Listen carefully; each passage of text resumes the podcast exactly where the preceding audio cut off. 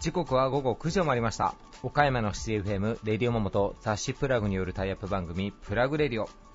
パーソナリティの雑誌プラグ編集長山本。編集部の原田さやかです。こんばんは。こんばんは。ということで3月1日1日。はい。1日。はい。3月の1日。もうやめませんか？ーチファーストこの日にちを起こすのやめませんか？本当に。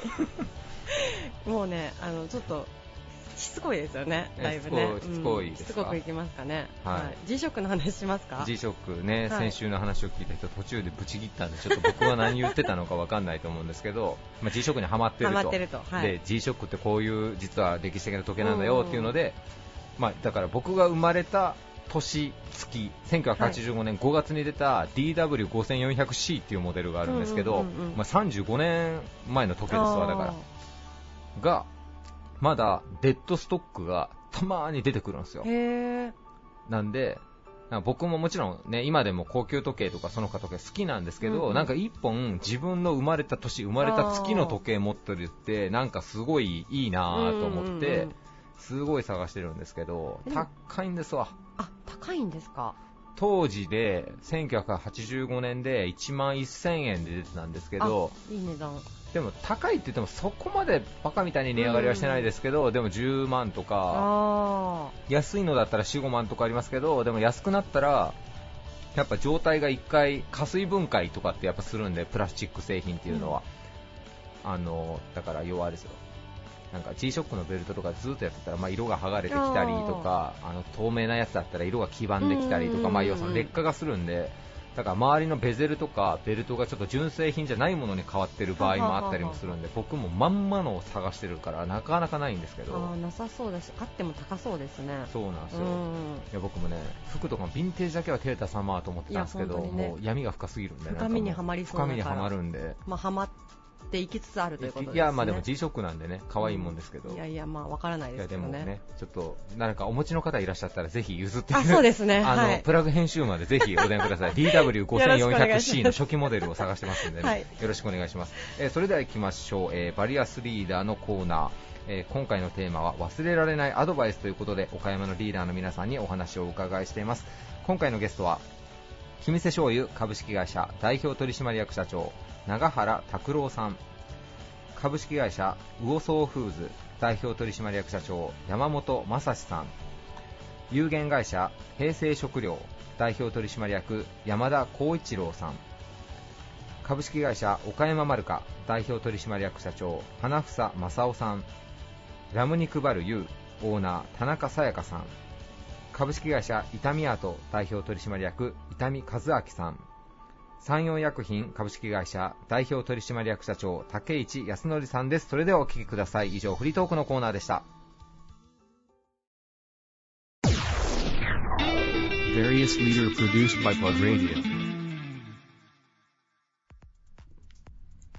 君瀬醤油株式会社代表取締役社長中原拓郎さんです。よろしくお願いいたします。よろしくお願いします。この度は出演ありがとうございます。こちらこそ。まずリスナーの皆様に、あのまあ、知られた名前だとは思うんですが、あの、どういう授業をされているのかご紹介いただいてもよろしいでしょうか？はい。えー岡山市南区瀬能というところで、あの、醤油や醤油加工品や飲むお酢などを製造して、えー販売をしております。はい。えっと、今、岡山での販売はどれくらいになるんで全社に占める割合は割合はた確か40数パーセントですね。半分以上は県外となっています。あの、まあ、し老舗企業様ということで、あの、岡山県下でこう、長く長く、あの、されてるかと思うんですが、あの、こう、続けてこられた、あの、秘訣というか、あの、金瀬醤油の、この特徴みたいなところがあれば教えていただければと思うんですが、はい。えー150年を超えまして、はい。まあ多分それ、その間にはですね、いくつかのお危機があったというふうにも聞いておりますが、まあ、あの150年の時にですね、あの、あの150周年誌を作ってみて、私も振り返って改めて感じたのは、やはりいつの時代も真面目にコツコツうんやってきた。なるほど。それがやはり、うちが生きる、まあ単純ではありますけども、はいそう感じております。社長が今5代目、はい。もうせ初代の頃からコツコツと積み重ねてきたものが今に残っているということですね。そうですね。ありがとうございます。あの、今回、あの、取材のテーマで、あの、忘れられないアドバイスということで、あの、伺っているんですが、はいあのちょっと事前のお話の中でも、あの、企業理念の方が、あの忘れられないアドバイスとして、残っているということで伺っておりまして、あの改めて忘れないアドバイスご紹介いただいてもよろしいですか？はいえー少々硬いんですけども、はい人捨てて我取るという社で、で、えーあります。で、人捨てて我取る。はい。はい。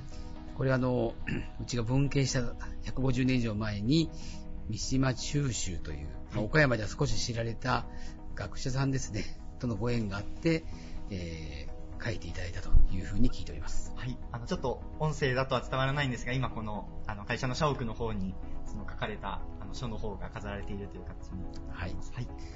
で、えー意味はですね、はいあの、昔はですね、ただ普通にずっと飾ってあるだけで、はい。あのどう読み読むかも興味がなかったんですが、まあ、やはり会社の理念を考えたりとかいう過程におきまして、まあ、たまたま近くに高校の漢文の先生が住んでおられたりとかいう縁もにも恵まれまして、なるほど。で、読み砕いてみると、まあ、人が捨てるようなものを大事にしなさいよという意味だそうなんですが、まあ、それを今の我が社に、まあ、置き換えて、私や、えー父親会長と、まあ、これについて話をすることがあるんですけども、まあ、こういう醸造業ですね。まあ、古典培養とか、はい。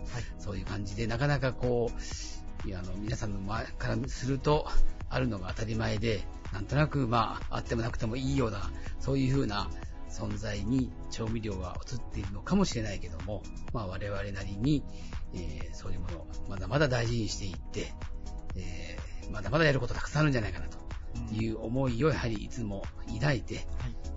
やっていこうとうんと、私自身も受け止めておりますし、これから会社が、えーずっとお存続、繁栄していくと願っているんですが、この言葉は伝えていきたいというふうに考えております。あの、まあ、150年、初代の頃からの言葉が、現代で、あの、この状況ではなかったとは思うんですが、この時代でも生きる言葉として残っ。ているということですね。はいおっしゃる通りです。そうですよね、こう、まあ、時代が経っていくごとに、こう、失われていく、まあ、技術というか、なくなっていくものを、まあ、残していく、拾っていくというところはいですかね。そうですね。あの、本当に、あの、実際に今、醸造もですね、あの、自分のところで作ってとか、はいなかなか今、えーところが減ってますうん。で、我が社の場合は、やはり、そのあたりにこだわって、で、これから国産の丸大豆にはい。もう全部切り替えてとかはい。いう、まあ、大きなチャレンジですね。はい。取り組んでいきます。うん皆さんにもぜひ注目していただきたいです。そのコツコツとというところの、あの、積み重ねる中で、このチャレンジも国産丸大豆、取り組みが始まるということですね。そうなんですね。その国産丸大豆、やはり、あの、こう、始められるのかなりハードルがあったんじゃないでしょそうですね。あの、うんあの、すべてとなると、はいこれ本当にコスト面も大変ですし、うか。はい。えー自社でいろいろ準備することもありますし、今、ちょっと熟成させてますけども、やはり勝手が違うところもあったりして、で社員もいろいろ不安に思うところもあるでしょうし、ねそのあたりを何とかみんなで力を合わせて乗り越えていこうと今、毎日、あの、賑やかにやっております。なるほど。その全量切り替えの、まあ、あの、会社の中で経営判断されるタイミングがあったかと思うんですが、まあそこでこう、まあ、社長がどういう思いを持ってこの切り替えに切られたのか教えていただくことってできますか？はい。まあ、我が社の場合ですね、一般の、もう、ご家庭の軒先までお醤油をお届けしておりまして、やはり、いろんな方々から直接お声をいただける、あそういうありがたい商売しておりまして、で、まあ、そあの、たかが調味料ではありますけども、何かもう、一段、二段の差別化ができないかなと、お客様のが美味しいなというだけじゃなくて、あの、もっとお使い物しようかとか、紹介しようかとか、やっぱり皆さんが、えー今も本当にあの、多くの方に愛していただいて、えーおりまして、嬉しい限りなんですが、えーもっともっとこう岡山に店醤油ありと、う県外の方と話してて、え私使ってるよなんていうね、県外の方から言われることもあると聞いておりまして、はい。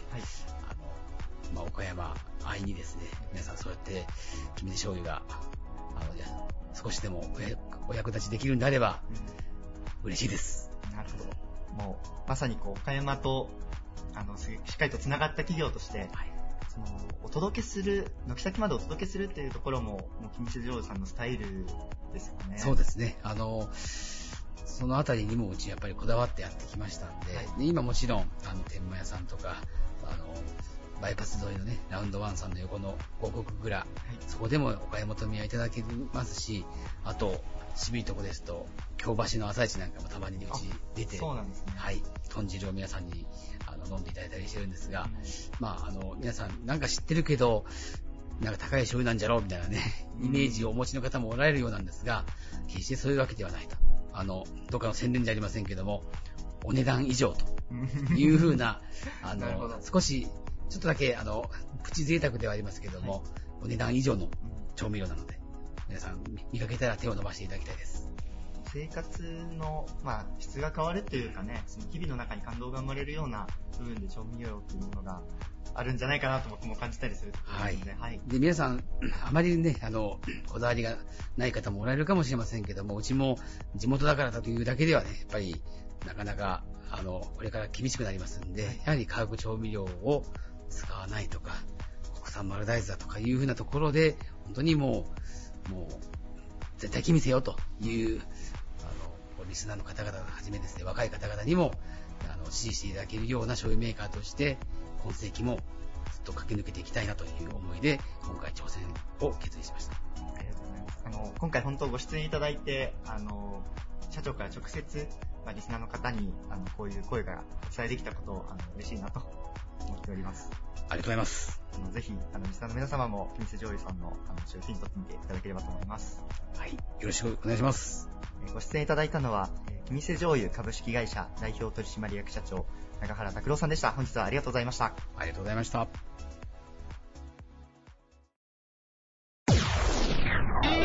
Various leader produced by Plug Radio.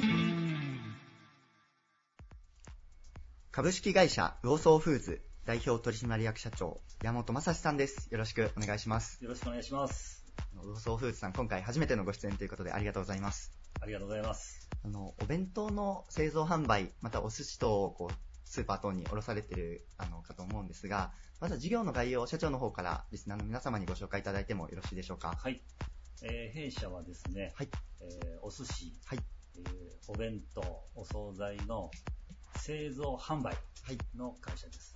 なるほど。はい。エリアとしてはどのあたりまでこう、お届けされているんでしょうか？はい。あのーエリアとしましては、はいえー東は愛知県愛知県の方まで、えー西は山口の方まで、はいえーチルドで、えーなるほど。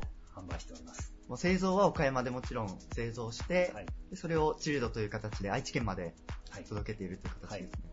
すごいです。届届くんですね、こう、愛知の方まで。そうですね。まあ、あのー物流というのは我々にとっても本当に血の流れですから、はい。ちょうど気を使って、はい。あのー配送はしております。うん。その、チルドという形で、保存環境をまず整えた形で、はい愛知まで。はい。なるほど。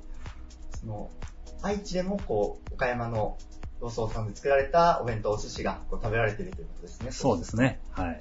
岡山県下でもかなりこう広く展開されているかと思うんですが、はい例えばどういうところでこう購入ができたりするものなんでしょうか。はい。まあ、岡山でしたら、あの、岡山コープさんはい。のお惣菜コーナーですね。えーそれは、あの、自社のはい。お展開をさせていただいてますし、えーあと、天満屋百貨店さんの中の積み木であるとか、はい。はい。えーあとですね、倉敷、倉敷、福山、福山。はい。あと、まあ、姫路の山陽百貨店、うん。えーさんなんかにも、我が社の店舗を出させていただいております。なるほど。はいあと、岡山、あの、JA さんですね。JA さんの最大であるとか、はい JA さんの高松店、うんその辺にも、お我が社の自社の店店舗展開をさせていただいて。こうまあ日々私たちが食べるお弁当でこうお世話になっている可能性がはい十分にあるということですね。はい。ちなみにそのお弁当を作られるときにこう大事にされていることであったり、その特徴みたいなものはあったりしますでしょうか？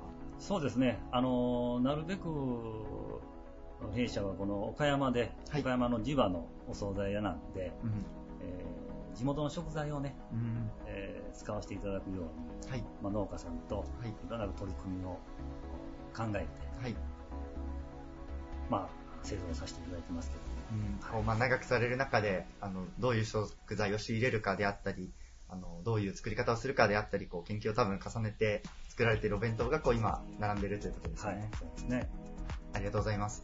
あのここからあの今回のテーマをあの伺っていきたいと思うんですが、はい。え皆様に忘れられないアドバイスということであのお伺いをしておりまして、はい。社長にとって忘れられないアドバイスどんな言葉を挙げていただけますでしょうか？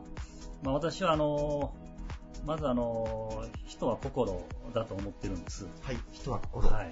で、まあ思念は語を作るっていう言葉が私は非常に好きでして、うんまあ、強く思ったはいことに関しては、それは原因を作って、はい、えーそれが結果に現れてくると。うんらその思いが、まあ悪い思いであれば、はい悪い語が現れますし、うんいい思いを強く持てば、はい必ずそれがあー原書となって、うん良き結果を生んでくるのではないのかなと感じています。思いの強さが結果を生むという、そうですね。そうですねはい。なんていうか、あの小手先では、こう、事業はできないんだというような、はい気持ちをこう感じさせられる言葉だなと思ったんですが、はい社長の中でそういう、こう、こういう思いを持つから、こういう号が生まれるみたいなところは、もう日々考えられているということですよね。そうですね。あの、考えてもなかなかできないんですよね。あなるほど。はい。だから、常に自分の中では、まあ、まあ、朝礼も、朝礼でも毎日話をするんですけども、はい。あの、やった後から自分が間違いを起こすっていうことが、多々あります。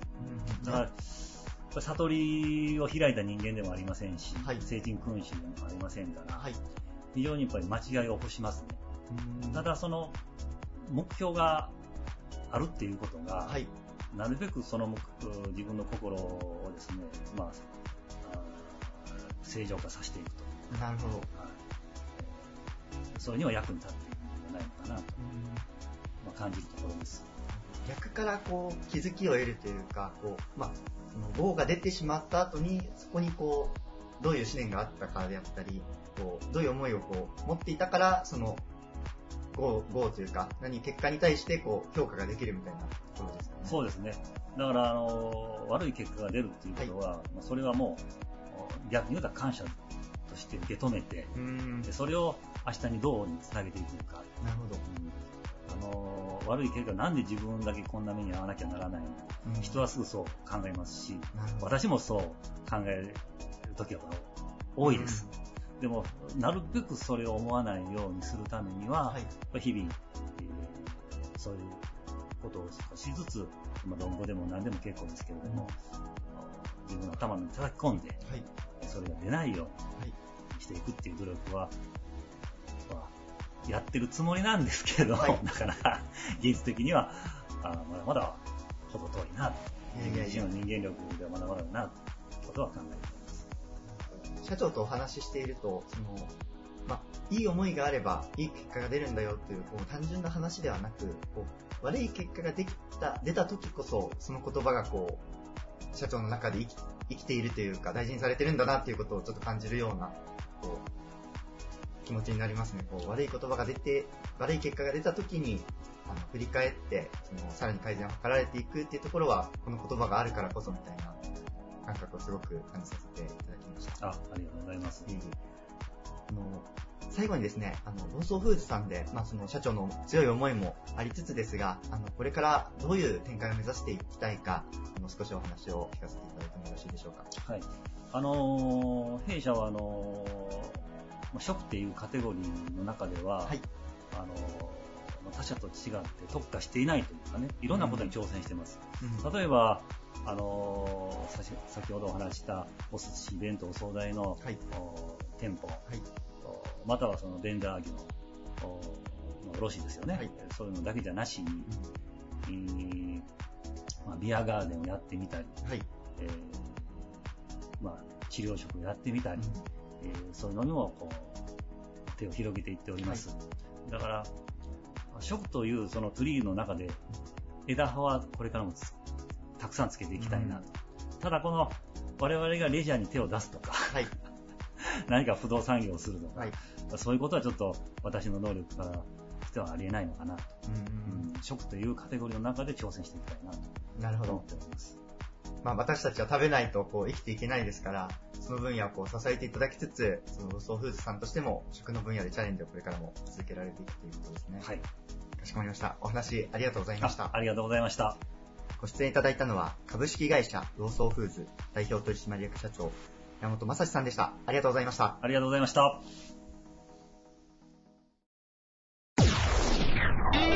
Various leader produced by Plug Radio.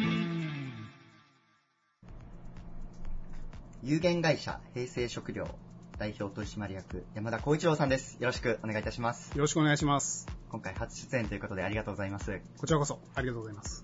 平成食料さん、はいあの山田村ということで、おにぎり屋さんということで、あのリスナーの皆様にもこう知っていただいているのではないかなと思いますが、はい。こう米問屋もされつつ、おにぎり屋もされているということで、はい。はい、そのあたりちょっと事業の概要をまずはお教えいただいてもよろしいでしょうか？はい。えー、まず、米屋としましては、祖父が、えー、まあ、昔のことですので、はい、大和町配給所として、はい、えー、昭和27年ぐらいに、えー、始めました。はい、はい。で、それから、えー、まあ、法人なりしたのが平成ということで、はい、えー平成元年の1月に、まあ、へ言語変わってすぐですね。うんまあ、それまでちょうどタイミングもよく、はいあの、これはまあ、ち父になるんですけど、私の父が2代目です。2代目が、えー準備していたところ言語が変わりましたので、なるほど。そのタイミングで平成食料はい、と名前を決めて、あの、法人として、えー設立しました。はいちょうどその、まあ、めでたい平成になりましたというか、まあ、言語が変わった雰囲気の時に、そうでその名前がすね。はい、はい。はい。ちょうど準備していた時に変わったんで、うん。じゃあまあこの名前を使って、はい。まあ、時代とともに成長していこうかっていうことで、山田さん、村さんの中で、はい。こう、令和になったことってちょっとどう感じられてるのかとかって聞いてもいいですか？そうですね。えー、まあ、あのー令令和になっても平成食料ということで、まあ、名前は変わらず、はい。えーまあ、時代とともにっていうところは、はい。あの変わらずに受け継いでいこうと思ってます。うんはい。その、平成になった頃は、まだこう、おにぎり事業というのは、そうなんです。あの、米、えっ、と、米国店配給所ですね。から、あの、米を扱ってきて、えー平成食料に変わりましても、ずっとお米をはい。主に扱っておりました。山田村の事業としては、もう近年どんどん店舗が増えてきて、はいそうですね。はいもともと、あの、お米屋という、あの、専門、米の専門店はい。の、えー業界が、あの、スーパはい。ーでもお米の販売ができるようになりましたし、うんお米の自由化ですね。はい。えーなので、あの、どんどんあの、専門店の魅力というものが、うんあの、薄れて、なるほど。どこでも、こう、お米が買えてしまうようにはい。なっていったと。はい。そういう時代になりまして、あの、私たちも、あの、お米を、専門店での取り扱っているお米をはい。皆さんに食べていただきたいうん。っていう思いがありましたので、はいまず食べていただくには、お米を炊こうということで、お米を炊いて、で、まあ、すぐ食べやすいようにおにぎりにして、うんまあ、テナントショップ的な意味合いを持って山田村をスタートさせました。なので、その当時は、こう、おにぎり事業というよりは、そのお米をまずは食べてもらおうという思いから、そうですね。もう。単純にお客様にあの美味しいお米を食べていただこうっていうところからスタートしております。最近北中瀬でも新店をオープンされたということなんですが、はい今5店舗ですかね。えーそうですね。本店を除いてはい。5店舗、あ店舗展開をしております。なるほど。もうかなり、こう、岡山県下でも名前がこう知れてきたのではないかなと思うんですが、ありがとうございます。なんか特におすすめのこう、おにぎりとかは人気の商品とかってあったりしますか、もうダントツ一番人気が梅しそ鮭のおにぎり。はい、はい。ちょっと言いにくいですけど、梅しそ鮭のおにぎりになります。なんかこう、盛りだくさんですよね。梅おにぎり、鮭おにぎりも。そうですね。定定番おにぎりの、えーコンビネーションで、えー鮭の、えー美味しさに梅の酸味が加わるという形で、まあ、複雑というか、ゆ豊かな味に仕上がってます。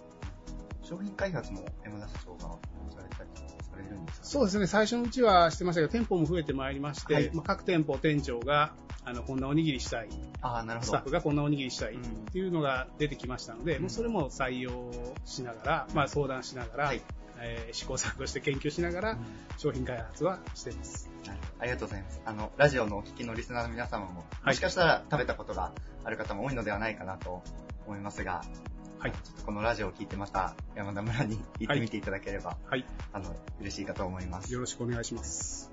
まずちょっとここから、はいあの、今回のテーマを伺っていければと思うんですが、はいえー忘れられないアドバイスということで、はい皆様に伺っておりまして、山田社長、どんな言葉を忘れないアドバイスとして挙げていただけますでしょうか？えーっと、そうですね、あの、私、高校時代の話になるんですが、はいえーまあ、友達、えー仲いい友達はいと、まあ、あの、遊んだり、えー話をしている、まあ、グループありますよね。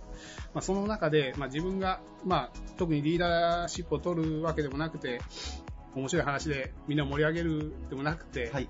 で、自分がこの仲間たち、まあ、楽しいのは楽しいんですけど、はい。中にいる意味があるんだろうかっていうのを、まあ、ふと、あの、あれですね、家帰って夕食時にだったと思うんですけど、うん。親父にポロッと話をしたら、はい。いや、お前はそこにおるだけでええ。うんん。おるだけでも、あのそれは違うんだ。っていうことを言ってくれましてここ、に、まあ、そのグループの中にいるだけでもいいっていう意味ですね。そうです、そうです。うん。あの別に昨日聞いたことを喋らんでも、はい。お前がいることで、お前をあの必要とされているっていうような意味合いを込めて、えーまあ、そこにいるだけでいいっていうこと。の当時、こう、山田さんがその言葉をお父様からこう受け取られたときに、はい。どういう気持ちだったかっていうのはあ、どんな感じですか？そうですね。まあ、あの自分としても、あの多感な思春期の時期ですので、まあ、悩んうん。でいました。まあ、ねそういうところからポロッと。そうですね。でまあ、軽くは、自分、自分の中でも軽く話したつもりなんですけど、まあ、親父としても軽く答えたのかもしれないですけど、それはもうぐっともう自分のあの気持ちを楽にしてはい。くれて、うんあ、そっか。まあ、そのこと考えでいいんだと。はい。うん。自分であればいいんだっていうことを、あの、ちょっと価値観が変わるような一言だったと思います。自分であればいいんだと。はい。その忘れないアドバイスをこう伺うところで、その言葉が出てくるというのは、そのまあ、今に至るところでもたまに思い出したりするような言葉。そうですね、えーその時、そうですね、ややはりあの成長していくとともに、はい。もっとあの、まあ、掘り下げていくと深い言葉だなと思いまして、うん。えー自分の存存在ですよね、そのとか価値観とか、えー必要とされる、されていないとか、えーそういうところにまでこうもう話がどんどん哲学的になっていくんですが、あのーそうですね、あのーだいぶあのその時々によってはい。出てくる言葉で、うんまあ、あのーいつも励まされているというか、はい。あのまあ、落ち込むような時でも、うんまあ、なんとかなる。なるほど。なんかこう、ベースとしてというとあれですけど、はいあの、そこに存在するだけでいいんだよというところが認められた、認められ、はい認めてもらえるからこそ、はい。こうなんかこう、チャレンジするとか、はい。あの、できるような、こう、はいベースをこう、支えてくれるような言葉なのかなと。そうですね。まあ、はいそういうことから言う。うまいこと言われなかったです。いやいやいやいやまあ、そうそういうことだなと思いますね。ううんん。やはり、まあ、それがもう保証されてないと、やっぱ次に、次にのモチベーションとか、次の、あの、頑張りにつながらないと思うので、やっぱり自分を認めてやる。うんで、自己実現を、えっ、と、そのベースの上に作っていくっていうことが、えーみ皆さんに必要なことだとうん思ってます。少し、あの、ちょっと飛躍するかもしれないんですが、あの、ベースを支えるというところで、あの、食事を作る、おにぎりを作る、お米を提供するみたいなところも、こう、人々のこう根底を支えるところで通ずるものがあるのかなと思ったりもしたんですが、はい。あのそういうところはなんか考えられてたりしますでしょうか？そうですね。あのーもちろんお米自体もそうなんで、い日本の主食なんで、そうなんですけど、あのーやっぱり、あのーおにぎりって、はい。こう、食べたら、ちょっとほっこりするというか、うん元気になる。はい。あの、そういう象徴的な食べ物だと、うんまあ、形を含めて、はい。あ、その三角形の。そうですね。あの、もう見るだけでちょっと、あの、元気になるような形だと僕は思ってまして、で、あの、そういうところから、あの、山田村の経営理念として、まあ、スタッフみんなで共有できたらいいなと思って、あの、作った、えー経営理念があるんですが、はい。それがあの、私たちは皆様をちょっと元気にしますなるほど。ちょっと。はい、そうです。ちょっとなんですよ。あの、なるほど。ちょっと、えー、まあ、おにぎり自体軽食ですし、はい。まあ、ちょっと食べる、ちょっと元気になるうんっていうようなものでありたいとうん思って、えこうすごく元気、あの、テンション上がるとか、はしゃぐところまで行くのではなくて、ーこうそうですね。ひ日々の日常の中で、ちょっと落ち込んだのが、まあ、ちょっとフラットになったとか、うんえー悔しいことや悲しいことがちょっと忘れれたとか、まあ、食べることで、やっぱ切り替えはあると思うんですよ。気持ちの切り替えと、まあ、日常生活の営みっていうのがあると思うので、すごく日常的なものというか、おはいにぎり自体がはい。身近に感じられるものだからこそ、そういう経営理念にもつながってくるのはい。かなとちょっとはいました。ちょっとこれからも山田村のおにぎりを僕も食べて、はい。はい、ちょっと元気になりつつ、仕事ありがとうございます。思います。リスナーの皆様もぜひ、はいあの、食べに来てくださ。はいい。えーお話しいただいたのは、有限会社平成食料代表取締役山田光一郎さんでした。ありがとうございましたあ。りがとうございました。Various leader produced by Plug Radio. 株式会社岡山マルカ代表取締役社長花房正夫さんです。よろしくお願いします。よろしくお願いします。ご出演ありがとうございます。はい花房さん、あのーまずはですね、岡山マルカさんの事業の概要を、あの、今回簡単にリスナーの方にご紹介いただいてもよろしいでしょうか。はい。えー私のどもの会社は、はいえー岡山県内に、まだ日本、まだ外国からの成果物、野菜、果物を中心に、この、市場に持ってきて、はい買い受けの皆さん方に提供すると。はい。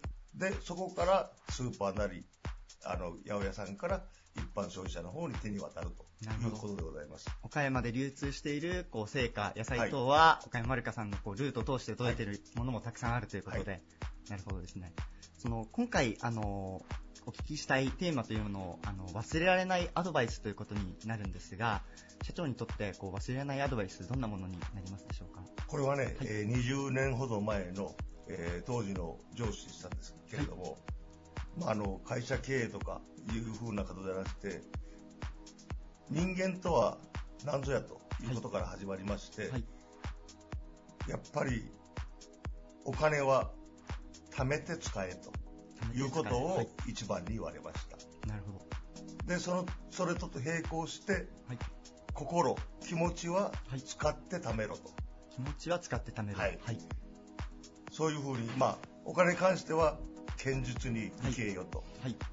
でも、気持ちは、はい。どんどんどんどん、第三者に、目配り、気配り、はい心配りをして、自分自身を高めなさいよ、ということで、えー今もその、お言葉が、うんあのー印象に残ってます。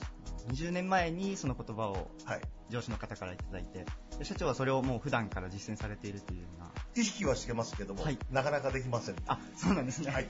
なるほど、なるただ、お金は貯め貯めて使えるのは、他の方も言われるかもしれませんけれども、はい心を使って貯めろいうのは、その上司。が初めて、うんなるほどなというふうな感じで今、あのー思っております。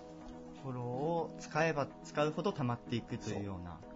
自分自身の資質が上がるということですね。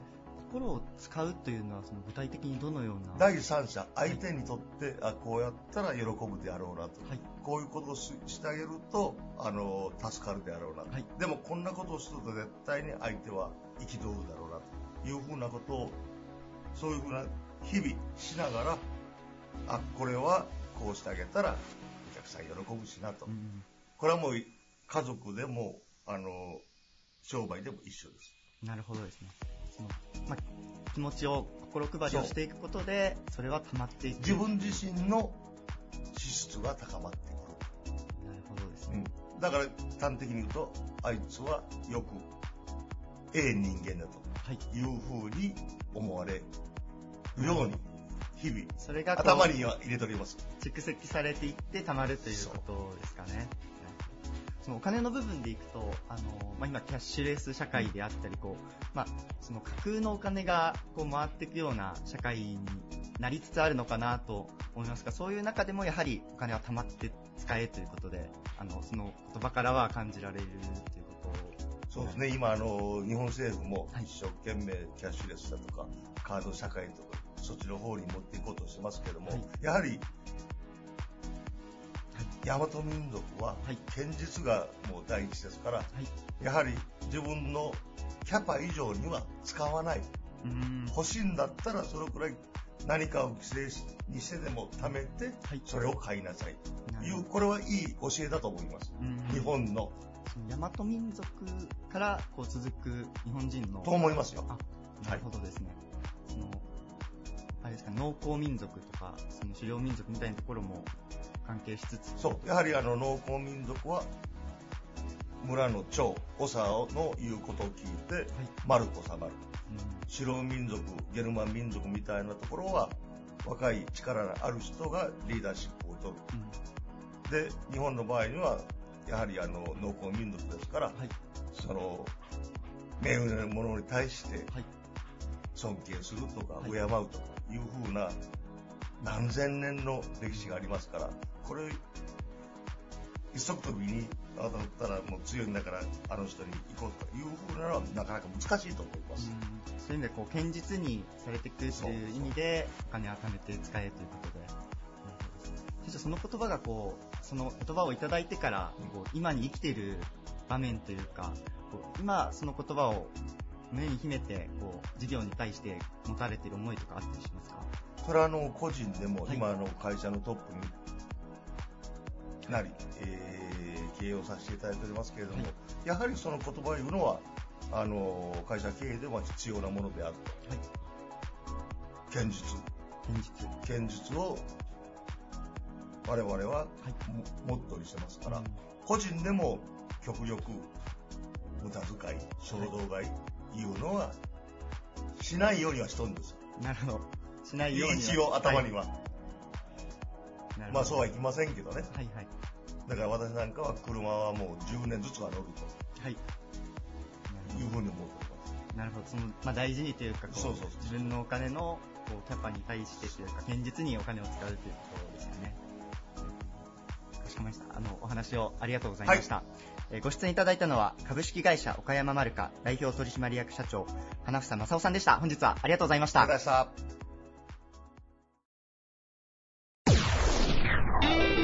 Various leader produced by Plug Radio. ラム肉バルゆいオーナーの田中さやかさんです。よろしくお願いします。お願いしますえー初登場ということで、はいありがとうございます、田中さん。えっ、と、まずですね、ラム肉バルゆいさん、えーはい岡山市の北区田町に、えーあるお店なんですけども、えー最初にちょっとお店のご紹介をしていただきたいんですが、えーはい店名の通り、ラム肉の専門店。そうですね。はい。えーうちはもう国内、今日本で出回っている、えージンギスカン屋さんとか、まあ、羊なんですけど、はい99%以上が海外産なんですね。で、国産はまあそのうちの1%以下と言われていて、はい。まあ、自分で全国の牧場を巡って、えー生産者の方と声を交わして、えー一頭買いをして、国内流通へー1%以下のものを出しています。なるほど。それはやっぱり国産にこだわりたかったっていうことなんですかお店をされるにあたって。そうですね、もう、うんあの誰もがあまり食べれないようなうん。お肉、と国産の方があの海外産よりも土畜してからお肉になるなってからこうお客様の口に入るまでがあ、確かに短いんですね。確かになるほどなるほど。フレッシュな状態で。より鮮度がいいということで。へー。はいちなみになんですけど、その羊肉の牧場って結構日本国内も先ほど1%って言われましたけど、はい。結構全国に何箇所かはやっぱあるのはあるんですね。沖縄以外は。あ、沖縄以外。ポロポロ小さいのも含めたら全国にあるんですけど湿度とか温度の関係ではい。やはり北が多いですね、へ日本でいーうなるほど。北日本が。でもまあその国産のラム肉にこだわってる専門店というとまあ、もちろん中四国関西でもかなり珍しいですかね。そうですねないと思いますちなみにこう、まあ、全部おすすめだと思いますけど、はいまあ、これは食べてほしいっていうようななんかおすすめがあれば。その時によって産地のあの牧場のお肉が変わってくるので、はいまあ、毎回来られて毎回違うねと言われるんですが、へまあ、常時置いてるのはまあラムチョップ、はい骨付きのはい。ですかね、あとはラムのたたき、はい。こう。ラムの生っぽいお肉うんってあまり皆さん食べられたことがないはい。で、こう結構たくさん食べられてますね。なるほど。結構ラム、僕は結構好きなんですけど、はいたまにまあちょっと他のお肉に比べて、まあちょっと癖が強いねって言われて敬遠される方もいらっしゃるんですが、そうですね。やっぱ国産でその、土畜してすぐ食べれるっていうところで、その辺も他のものに比べたら食べやすかったりもしたりする。癖がほとんどないです。え、へー本当に羊なの？ラム肉なの？お客様に、あの、本当にこれ本当にっていうのがあるぐへらいで。ーやっぱ鮮度大事だってことですね、すねやっぱり。なるほど。ぜひ皆さん、ラム肉バルゆいさん、ぜひ足を運んでいただけたらなというふうに思います。はい。えーでは、えー今回田中オーナーに、えーテーマですね、忘れられないアドバイスということで、まあ、今までの人生でこう自分の中でこう大切に今でも残っている言葉というのをご紹介いただいているんですが、はい。田中さんにとっての忘れられないアドバイス教えていただけますでしょうか？そうですね、あの、私が30で、あの、30歳で、あの、ラム肉バルユイをオープンさせたんですけど、はいそれまで約10年間、東京の銀座でクラブホステスをしてまして、はい。まあ、その時ですね、まあ、その特有の場所から、まあ、多種多様な方々、普段、普段、普段お会いできないような方々と、こう日々接してきた中で、まあ、あの、女性らしくではなく人間らしくっていうのがありまして、まあ、ちょっと誤解を生むかもしれないんですけど、はこう、女性らし、人として、こう、人間力、対人間として、こう、様々な方と、あの、接していって、応援されてっていうのが、まあ今でもこの、一人の人間として応援してくださる方々に対して恥ずかしくないくらいの人間力を身につけれるようっていうのがはい。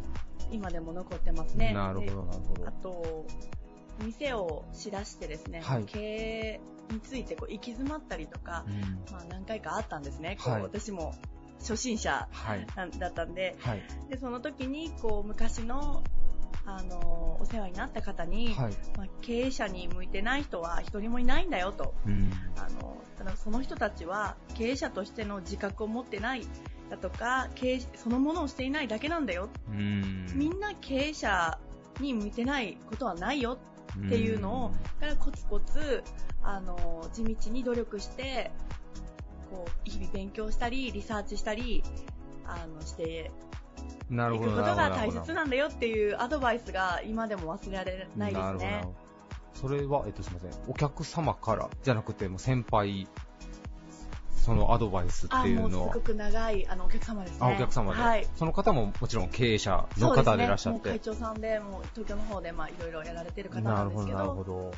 いやーもう、銀座と聞いたらですね、はい僕はあの、女帝とかネオン町の作者の倉科亮先生の台湾なんで、はい。ですね、なんかいろんなね、先ほど言われる人間力っていうのも、いろんな、あれですね、人間の欲だったり、どっちか言えば品もどっちも共存してるような世界ですよね、はい。あれは。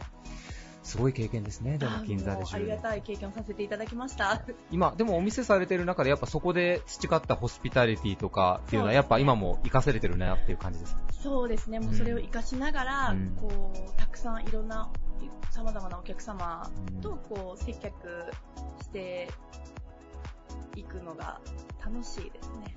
すごいですね、よく考えたら、銀座のホステスさんやってた人にラム肉を提供してもらえる店って言ったら、ラム肉も一から解体から何から勉強させてもらって、全部自分で。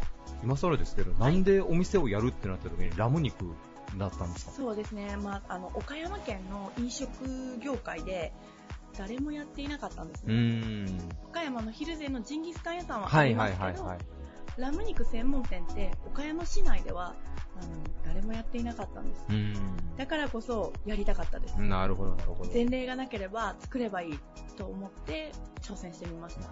ご自身がそのラム肉が思いっきり好きであっていうところあ、そこもあったんですねめちゃくち。ゃ大好きです。なるほど、なるほど。はいありがとうございます。いや、もう本当はね、もうちょっと、ラム肉のお話もそうですけど、個人的な銀座のお話なんかも、はい、またちょっと次回以降もぜひご出演いただけたらなというふうに思います。はい、えー、ゲストはラム肉バルユいオーナーの田中さやかさんでした。ありがとうございました。ありがとうございました。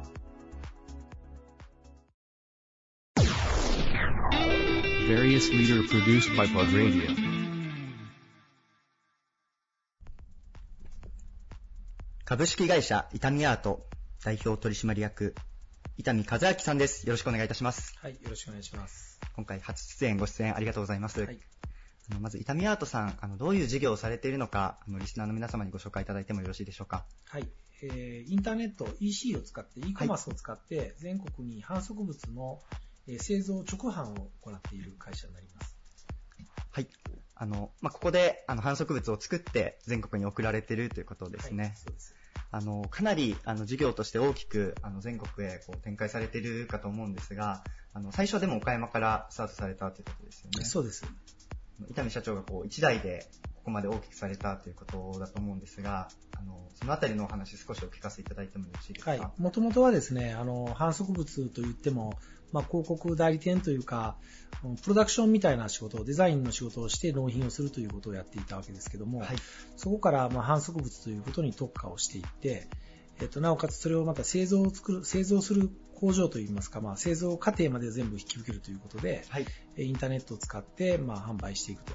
それも、あの、もともとはできないと思ってた自社サイトっていうのを、まあ昔立ち上げることができて、で、それがうまく軌道に乗ることができて、今の業態に変換していったということです。なるほど。その、もともとはできないと思われてたっていうのは、どういう意味なんですか？まあ、我々みたいなその小さな会社が、e コマースを使って全国へ商売するというのは、やっぱり大手の仕事であって、なるほど。あの、インターネットというもの自体がなかなか利用することが難しいと思っていた。なるほどですね。はい。そのまあ、e コマースのサイトをまずは見てもらうというところで、あの、そういうところでいくとやはり大手さんの方が有利なそうですね。ブランド力もないですし、知名度がもちろんない中で、またノウハウも少ないですし、人員の面でも足りないというところで、どういうふうにそれを展開していくかというところへ、まあ、力を入れて、なんとかまあそれがうまい方に転がってきて、今現在があります。はい。現在があるというはい。ありがとうございます。あの、痛みアートさんのこう事業の中で、あの、関係する部分も出てくるかと思うんですが、あの今回のテーマがあの忘れられないアドバイスということであの伺っておりまして、こう伊丹社長にとってこう忘れられないアドバイス、あのどんな言葉があるかお教えていただいてもよろしいでしょうか？はい。まあ、創業当初にあの言われたことなんですけども、必要なものには思い切って投資をするということを教えていただきました。先輩の経営者から教えていただいて、うんそれをまあ念頭に常に置いて、はい今もまあ積極的な投資を結構してるわけですけども、まあ、必要なものであっても、やっぱりお金が出ていくっていうのは、そのキャッシュアウトすることっていうのはやっぱ抵抗があるので、はいなかなか思い切れないところを、やっぱその先輩の一言を思い出しながら、やるべきところには投資するということを今も心がけています。なるほど。かなりお若い時にいただいた言葉ということで。そうですね、お伺いした20代前半にいただいた言葉ですね。うんじゃあそこから、こう、その言葉をこう心に持ちながら、その事業を展開されてきたということですか、ね、そうですね。こう創業当初と、まあ、その会社の規模が違うじゃないですか。はい。その創業当初の頃でもこう大きな投資というか、当時の、当時、その創業当時にとって大きな投資っていうのが結構こうされてきたんですかね？その時々によって。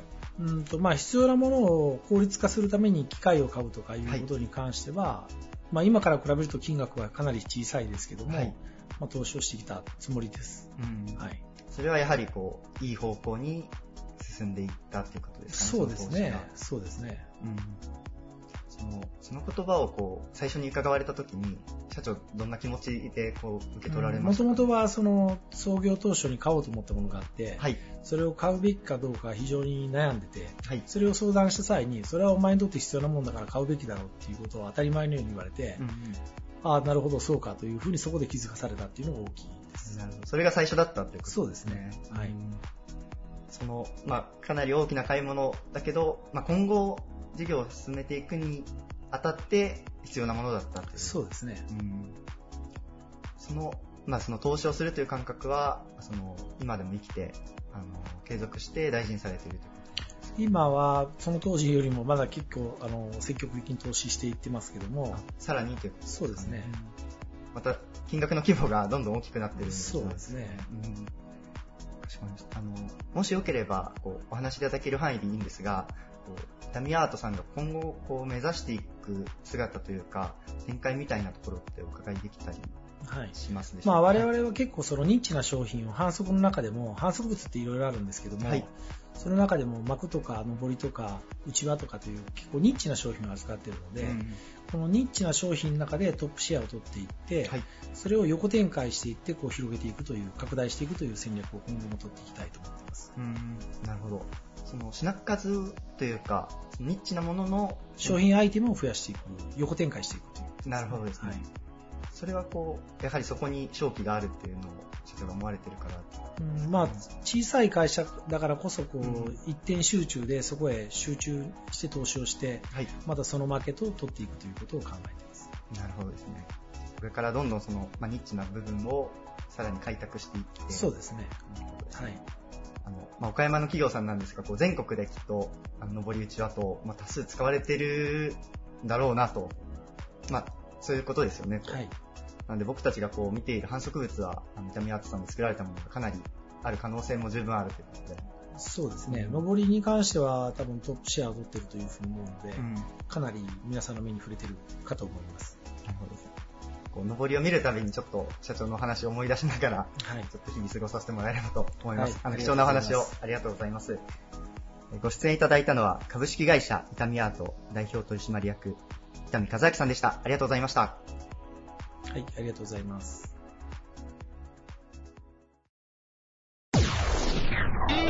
Various leader produced by Pod Radio.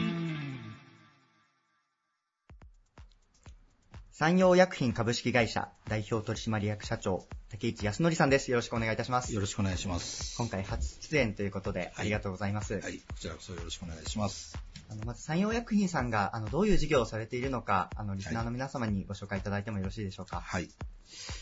えー基本的には農薬の、まあ、卸売販売でスタートしまして、はい。えーまあ、ルートセールスを中心として、えー会社が、まあ、成長してきたわけですけども、はい。えー現在では、えー農業用資材、肥料を含めてですけども、幅広くその農業のお成長に貢献できるようなはい。商材を取り揃え、えーそしてまたいろんな情報を合わせて、はい。まあ、提供していくという会社に現在、まあ、変わってきております。うん。まあ、その一つとしては、まあ、あの、ヘリコプター、産業ヘリをはい取り組んでみたりですね、あるいは、まあ、あ将来の、まあ、地域行政の中で地元で農薬を製造すると、うんまあ、こういうふうな道を選んできたあ経緯がございます。はい。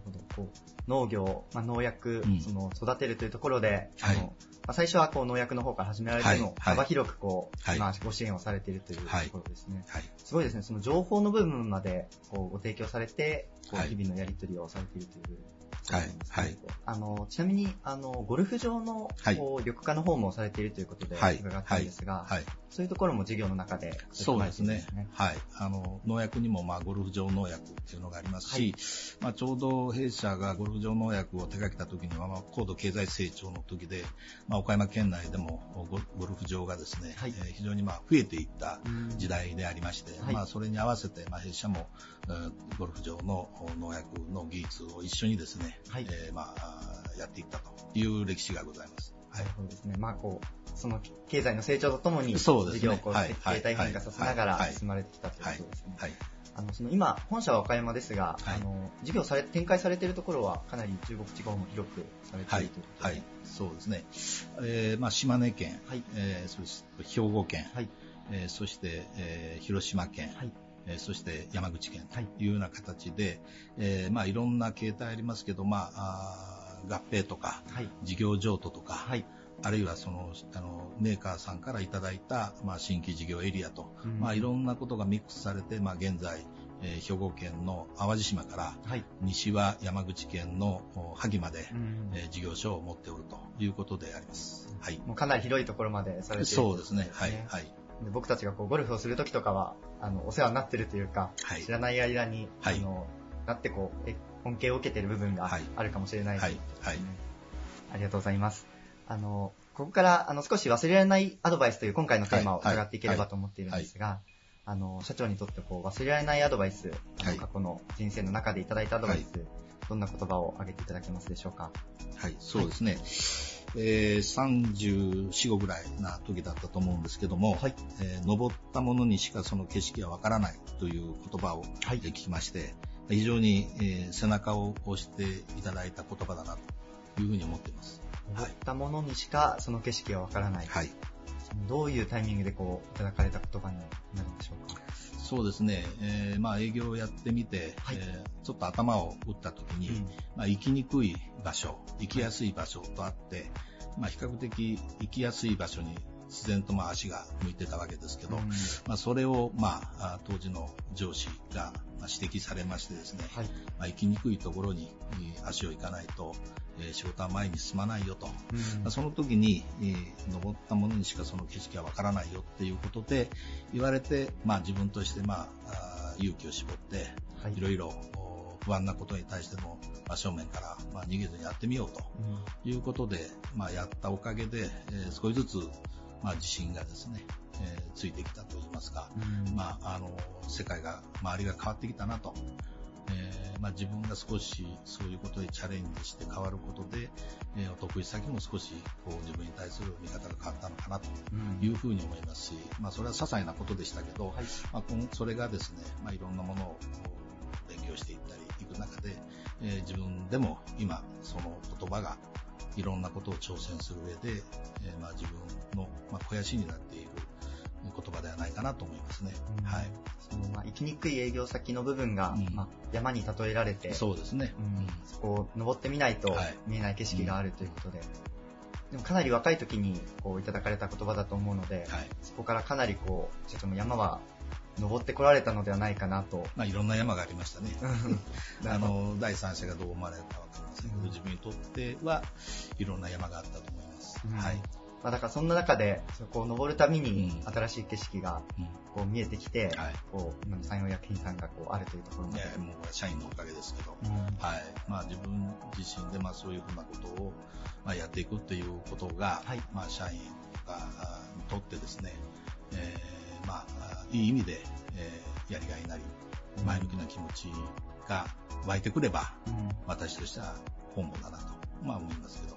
なるほどですね。はいこうこれから、まあ、その山を登るという部分もありつつ、その山陽薬品さんでこう目指していきたい部分であったり、こう挑戦していきたい部分みたいなところって終わりでしょうか？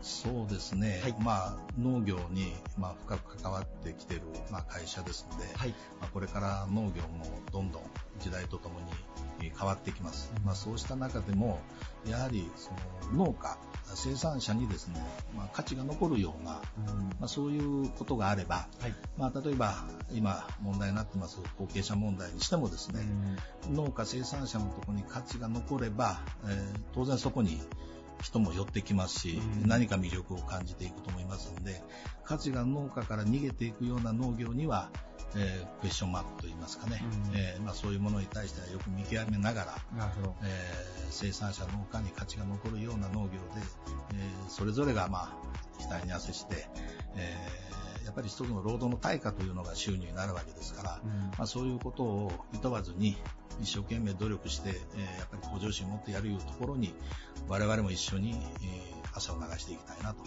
いうふうに思いますし、またそこから帰ってくることに対して、やっぱり我々もリスポンスしながらですね、お互いにまあ成長をしていきたいというふうに思います。だからまあ非常に雑白ですけども、農家に価値が残って農業をやってみようという後継者が増えるような、うん、まあ、そういうことに一緒になってお手伝いができて、我々も一緒になって成長ができればいいというふうに思っています。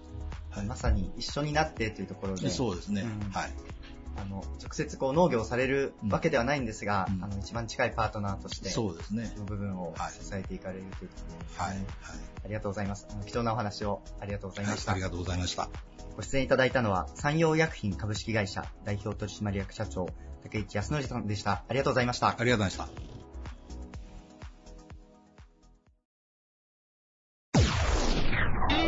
Various leader produced by Plug Radio. This radio produced by Okayama Premium Magazine Plug. See you next week.